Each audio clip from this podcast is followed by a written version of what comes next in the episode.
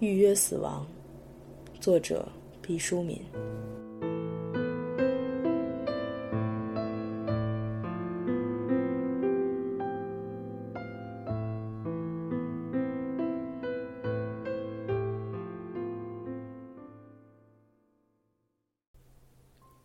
五，您的例子不是很好吗？皮肤癌患者的儿子把冰淇淋倒了一下手。由于院长迟迟不接，粘稠的奶液流淌下来。是的，对病人和对家属，这都不是一件坏事。可是对医生负不了这个责任。不要说在我们这个死亡教育很不发达的国家，没有立法，谁也不敢实施。就是我刚才说的那位外国医生，后来也被州法院传讯，最后以谋杀罪和制造杀人武器罪被逮捕。所以，关于安乐死的问题，我们无法讨论。院长说。我们可以到公证处去，说明一切都是我们的选择，跟医院无关。怎么样？这样还不可以吗？你们还要怎么样呢？你们要我们熬到什么时候才算完呢？皮肤癌的儿子焦躁起来。我很同情你，可是我不能，医院不能这么做。院长舔舔干燥的嘴唇，他每天要同病人的家属说无数的话，在最后的日子里，家属同医生说的话远比同他们垂危的亲人多得多。日言百句，其气自伤。院长回到家里很少说话，就像厨师在自己家里只吃最简单的饭菜。你们做医生的，把人治活没什么本事，把人治死还不容易。找点抑制呼吸、抑制心跳的药面泡在滴瓶里，不就什么事儿都了结了吗？皮肤癌的儿子很内行地说：“这种内行激怒了院长，或者说是潜伏在这种内行后面的冷酷。”安乐死未尝不可，但他由这样一位打扮过于精细、挥着林立冰淇淋的年轻人，如此轻描淡写地说出来，他为那奄奄一息的老人叹息。他的病人都已经失去了对这个世界的发言权，他要为他们说句公道话。既然你知道的这么清楚，又不用负法律责任，你把你老母亲拉回家去就是了。所有的操作你都可以在家里完成，又何必送到我们这儿来？院长没好气地说：“冰淇淋化了，您这是什么话？我哪能这么残忍？那我的后半辈子还有好日子过吗？我母亲死在家里，还是叫我一手给安乐的。虽说久病床前无孝子，我想让他早点去了，可我自己不能干这事儿，我的手上不能沾着我母亲的血。既然你们医院这么不肯帮忙，咱们就熬着吧，快有出头的日子了。”衣冠楚楚的年轻人甩了甩手上的奶油汤，叹了一口气。院长也叹了一口气。不能说皮肤癌的儿子讲的毫无道理，但有道理的事儿不一定现在就能做。亲属不敢做，医院也不敢做。安乐死需要群体意识。当群体还没有用法律的形式把规则固定下来，做了就是犯规。我们的民族忌讳死亡。华夏大地虽不出产鸵鸟，但我们秉承了这种动物的精神。帝王将相们寻找长生不死之药，以为可以逃脱自然法则。小小百姓有许多言语禁忌，他们天真的认为不谈死亡，死亡就会扭过脸给我们一个光滑的后背。人们把无数天然的动植物和矿物混淆在一起，用神秘的火加以熔炼。人们以为无法忍受的高温会把天地间的精华焊接在一块儿。咽到肚里就可与日月同辉，且不说日月也有崩溃的一天。我们崇尚福禄寿三星，认为这是人生成就的最高境界。革命了，人们不再谈禄，禄现在叫勤务员或者公务员。你不能在门上倒贴个禄字，以求在新的一年加官进爵，不断进步。至于福，最是众说纷纭的词，有一千个人就有一千条对福的注解。说不清的事就不要去说它了，唯有这个寿简单明了，国际通用的标准，只要活得久远，那便是福气，是一个人德行的明证，像一匹没有缩过水的白布，一眼就看出长短。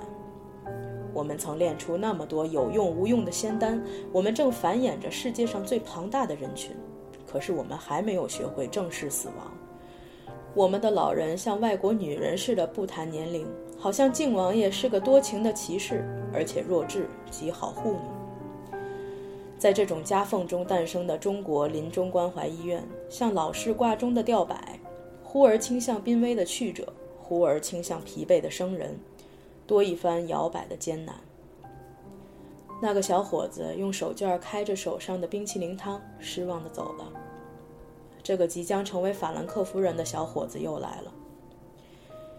院长迷茫地看着他，他已明确得知医院不做安乐死的操作。院长，您不必紧张，我今天是特地来向您道谢的。在我母亲最后的日子里，你们给了她温馨。她虽然不会说话了，但我看得出她挺满意。我是她一手抚养大的，我读得懂她每一个眼神。小伙子实心实意地说：“现在我要把妈妈接走。”为什么？院长很惊异。她会死的。把他从病床上挪下来，再搬到救护车上，抬来抬去，与病人极不相宜。他会。院长突然噤了声。法兰克福的小伙子镇静地看着他。院长明白了，儿子需要母亲的那个结局，而且要快，越快越好。距那架飞机起飞的时间，对于火化一具尸体、操办一场像模像样的丧礼来说，并不宽裕。大家相对无言。小伙子，我还是要提醒你，当然，老人家可能会在这场搬迁中停止呼吸，这是最理想不过的结局了。可是万一呢？万一你的母亲挺过了这场折腾，回到家里还是咽不完这口气，你马上又要出国，谁来照料她最后的时光？死亡就像一片摇摇欲坠的树叶，也许下一阵风就会飘落，也许会悬挂到第二年的春天。人死是一难。活着不容易，死也不容易，请三思而行。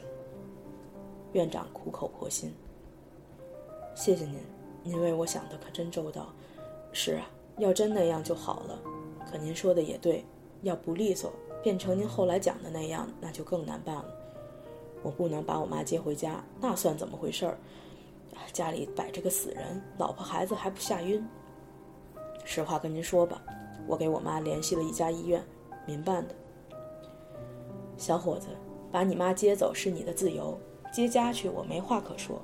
有的老人就爱死在家里，这也是中国人的习俗。但要是接到别的医院里去，不是我当院长的老王卖瓜。要说临终服务，我们这里是最周到的。民办医院收费高，治疗也不尽如人意，特别是条件比较差，你再全面考虑考虑。医院床位很紧，等着住院的打破头。院长是设身处地的为他想。即将成为法兰克夫人的小伙子垂下头来，他在想什么？院长说：“你还有什么特殊的难处，尽管说，只要力所能及，我们将全力以赴。”他此刻已不单考虑一个老人的去留，而是怎样把医院办得更好。主要是他们所能提供的服务你们没有。小伙子为难地说。假如他说出别的理由出院，院长什么话也不会说。住院有些像银行，进出自便。但这句话刺激了院长的职业自尊。没有什么服务项目是民办医院能做到，而我们不能做到的。院长很矜持地说：“真的有。”小伙子不很情愿，但是很肯定地说：“没有，他们能做到的，我们都可以做到。你详细说说。”院长有几分冒火。没有回答，小伙子沉默。听得见远处病房轻声呜咽，又一位老人去了。说呀，院长不耐烦了。我不说。小伙子终于开口：“我不想说。”院长火了：“你刚才还说感谢我们，这么一件小事儿都藏着掖着，就看在我们为你妈端屎端尿的份上，你也该说。你是不是想你妈反正也这样了？”再说什么也没大的意义了，别这么想，是人都得死。你给我们提了好的建议，以后的老人们就会舒适些。就请看在将要死去的人面上，你告诉我实话。院长热忱的恳求。我不想说。小伙子阴沉着脸，你这个人太不像话了。我要偷你吗？我要抢你吗？为病人服务的事儿又不是专利，有什么不可说？行了，你快走吧，快到你的法兰克福或者外国的其他什么地方去吧。你人还没走，就变得这么不通情达理，我不稀罕你说了。你前脚把病人转走，我后脚就能打听出他们使的办法。院长气愤地说：“事情往往一发火就有了转机。”院长，我之所以不说的原因，不是对您，是对我自己。小伙子艰难地说：“说吧。”那家医院已同意将我母亲安置在一间没有暖气的房间里，拔掉在这里维持了几个月的鼻饲管，而且停用一切维持药物，氧气也掐断。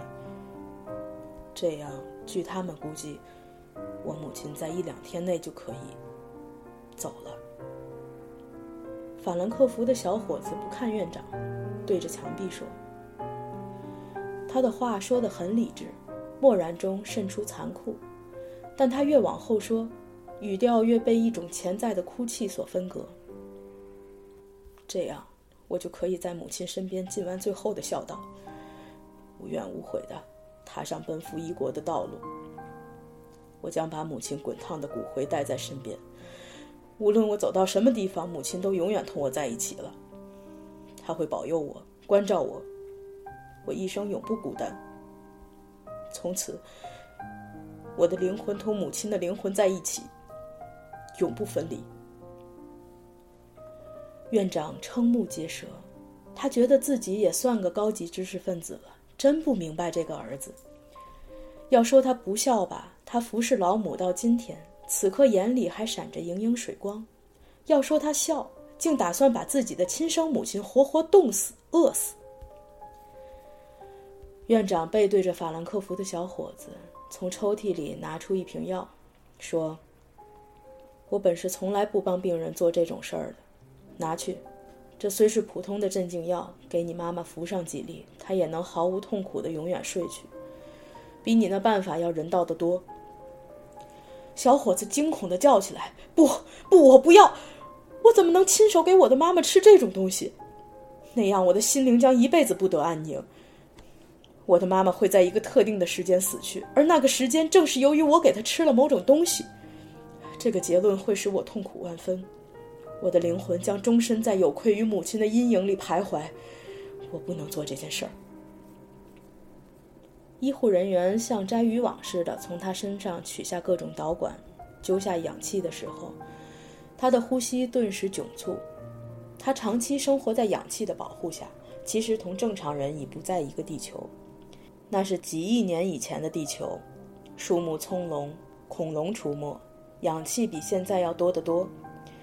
他知道这是转院的需要，就坚强地隐忍着。几乎没有一个病人能从这所医院里活着出去。他是多么幸福啊！我好了，会来看你们。这是法兰克福小伙子的母亲说的最后一句话。整个告别过程，院长没有出去，他抱着双臂从窗户看着这一切，他觉得自己没出息，当这么多年的白衣天使还那么容易动感情。他在想，小伙子不怕他妈妈的死，那么他绝不是装出来的恐惧，究竟是怕什么呢？他怕的是天命，死生有命，富贵在天。他哪怕在外国得了诺贝尔奖，他也为天命。在中国人的骨髓里，觉得人是不能操纵自己的生命的。冥冥中有一只手，那是天的意志。天要你活，你不得不活；天要你死，你非死不可。儿子可以把母亲往死路上推，但他不敢清晰明确地对那个时刻负起责任。他不怕母亲，他怕的是天。代天行道，天就会怨你逾越了名分，惩罚于你。既要达到自己的目的，又要顺乎天意，难呐！不孝的儿女们。我与院长交谈着，进来一位穿淡紫色工作服的女孩。我知道这是护工的装束，护工就是护理员。临终关怀医院里最脏最累的活儿由他们承担。女孩向院长请示工作，我目不转睛地盯着女孩，直到她离开。她叫小白。我知道你为什么看他。院长和我已经熟悉，半开玩笑。他工作服的颜色很奇怪，像紫罗兰的叶子。我说：“我们的护工都是年轻的女孩，你觉不觉得穿这种颜色的衣服显得更美丽？我希望院子里多一些生气，当然这种布也比较便宜。”院长笑了笑说：“但引起你注意的不单是衣服，是小白的漂亮。”我说：“在这种悲痛的地方看到如此美丽的女孩，真叫人不好意思，好像对不住垂危的人。”院长说：“这是您从年轻的活人的角度看问题。其实老人们看到美好的事物，精神会凛然一振，他们不嫉妒。”我隔着窗户追踪小白的身影，她的肌肤像鲜嫩的白菜心，泛出莹莹水光，绝无化妆，但无可挑剔的眉宇漆黑如墨，轮廓极为柔和的嘴唇艳红如丹。我说。我也不算孤陋寡闻的人，像这么美丽的女孩从来没见过。院长说，她是我从保姆市场上挑来的，当时一口乡下话。现在下了班穿上时装，所有的人都看她。我想她刚从乡下来的时候可以安心在您这儿，现在以她的相貌气质，随便可以在五星级的饭店里谋到饭碗。你靠什么留住她？院长说，她真有你说的那么漂亮。也许我们天天看惯了。我说真的，我是一个对女人的长相很挑剔的女人。女人骗男人容易，骗女人难。院长说，其实小白最出色的不是漂亮，是善良。善良是女人最好的化妆品，它使女孩子的脸蒙上一层圣洁之光，看上去就格外动人。例如菩萨，例如佛。菩萨真是天下最俊俏的女子吗？肯定不是。但你觉得是？我说能够告诉我您一个月给小白们发多少钱？院长说：“您最好不要问我这件事儿，您一问我就心酸。不过您既然问了，我就告诉您，因为给临时工的工钱也不是我定的，是公家，每月二百元。”我说：“我想同他谈谈。”可以，今天他是主班，非常忙。下次他上副班的时候，您来。